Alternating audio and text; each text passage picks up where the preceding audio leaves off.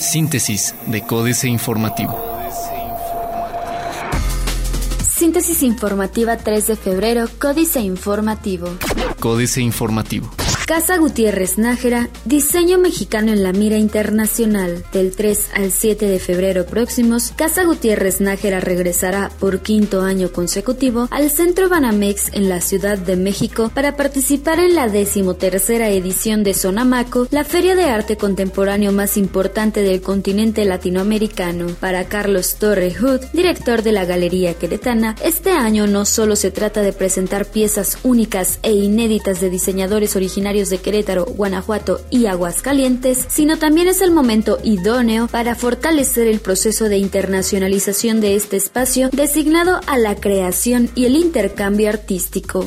Diario El Mundo de España destaca cualidades de Querétaro para la inversión extranjera, una muy amplia y cualificada implantación de las industrias aeronáuticas y del automóvil, destaca el diario español El Mundo este martes 2 de febrero en un artículo llamado El Milagro milagro económico de Querétaro, en el que resaltan las cualidades que tiene el Estado para la inversión extranjera. El diario español hace énfasis en el crecimiento de ambas industrias en la entidad y aunque aclara que no existe una planta armadora, sí se tiene una importante presencia de empresas fabricantes de autopartes.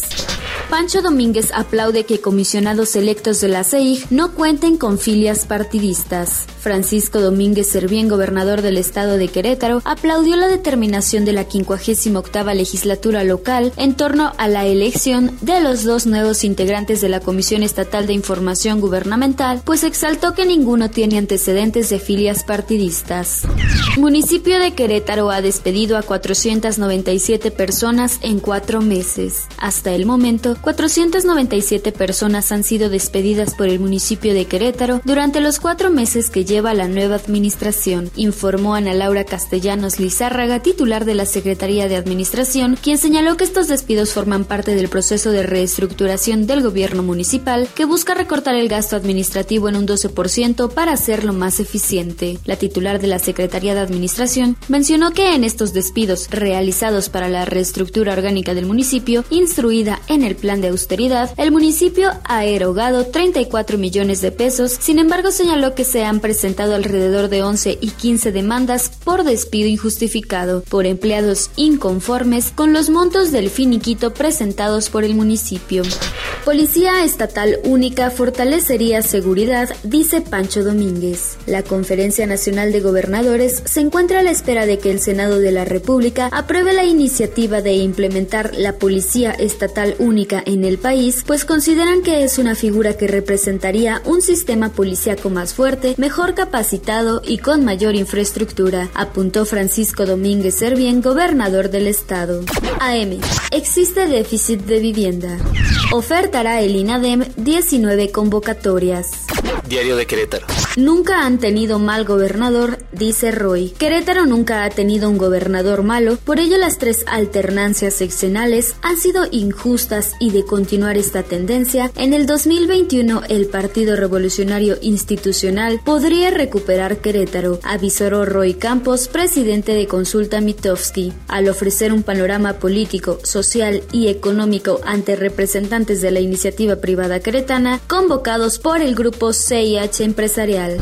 Tiene Cadereyta dinero para seguridad en cuentas embargadas. Entre los embargos sufridos por el Ayuntamiento de Cadereyta se encuentran los realizados a las cuentas con los recursos federales obtenidos para seguridad pública y combate a la pobreza, es decir, dinero que por ley no se podría tocar, alertó el alcalde León Enrique Bolaño. Explicó que la medida la adoptó el actuario de la Junta de Conciliación y Arbitraje, esto para hacer valer un acuerdo de la pasada administración.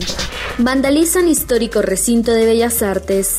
Cuarto de guerra. Sin prisa, ya ni porque ayer había tamales, se presentó en la oficina de Secretaría de Comunicaciones y Transportes el nuevo delegado Ricardo Ortiz Estrada, reemplazo del renunciado Juan Gerardo Vázquez, una delegación más en la larga lista de acéfalas. Plaza de Armas. Milagro Queretano, foco de inversiones. Cochinero en TEC regional. Justifican en la capital cese de discapacitada. A Marta Laura Barrera, la madre de familia discapacitada que fue dada de baja en el Instituto Municipal de las Mujeres, se le despidió por incompetencia. Así lo declaró la coordinadora de los institutos desconcentrados del municipio, Adelaida García Conde. Dólar cierra en 18.80 pesos a la venta. El corregidor. Recibió Junta de Conciliación 772 demandas en enero. Vigila diputado inclusión laboral en ayuntamiento. Si se comprueba que el despido de Marta Barrera fue por tener alguna discapacidad, puede exigir su reinstalación, comentó Jesús Llamas, presidenta de la Comisión de Trabajo y Previsión Social de la 58 legislatura de Querétaro, quien reprobó falta de inclusión por parte del Instituto Municipal de la Mujer. Arrancan proceso de preinscripciones. Invertirán más de 4 millones de pesos en el COVAC 8. Noticias. Foro Pro Sustentabilidad Querétaro, País Vasco. El viernes se inscriben a Transporte Metropolitano de Querétaro en registro público de la propiedad. Envía ya el Marqués constancias del seguro de vivienda. Reforma. Sube hasta 14% la luz en primer bimestre. En lo que va del año, las tarifas de luz ya acumulan un alza de 13.7% esto porque en este mes las tarifas por consumo eléctrico que la Comisión Federal de Electricidad cobra a sus clientes comerciales e industriales serán hasta 9.1% más altas que las de enero. Endurece fisco multas. El Servicio de Administración Tributaria endureció su postura frente a los contribuyentes en 2015, a quienes cobró 3.953 millones de pesos más en multas que en 2014, según datos del informe de finanzas públicas de la Secretaría de Hacienda y Crédito Público, el año pasado el fisco impuso a las empresas y personas físicas del país 7.824 millones de pesos por concepto de multas fiscales. Dice Capo financiar a candidato de Acción Nacional. Héctor Crescencio de León Fonseca, el R3, presunto operador del cártel del Golfo, dijo a la Policía Federal que Francisco Javier García Cabeza de Vaca, precandidato del Partido Acción Nacional al gobierno de Tamaulipas, recibe dinero de ese grupo criminal. En una declaración formulada a los agentes de la Policía Federal que lo capturaron el 7 de enero pasado en Altamira, Tamaulipas, el R3 dijo que su jefe, Marco Antonio Aro Rodríguez, el R2, le confesó que parte del dinero que recolectaban de diversas actividades criminales era entregada a la hora senador con licencia. Prevén afecte dólar a fibras. La jornada. Hermano del oficial mayor de Querétaro, concesionario. El ayuntamiento de Corregidora concesionó el servicio de limpia a la empresa TDFA SADCB constituida en 2012 y de la cual es socio Luis Gerardo de la Garza Pedraza, hermano del titular de la Oficialía Mayor del Gobierno Estatal, José de la Garza Pedraza.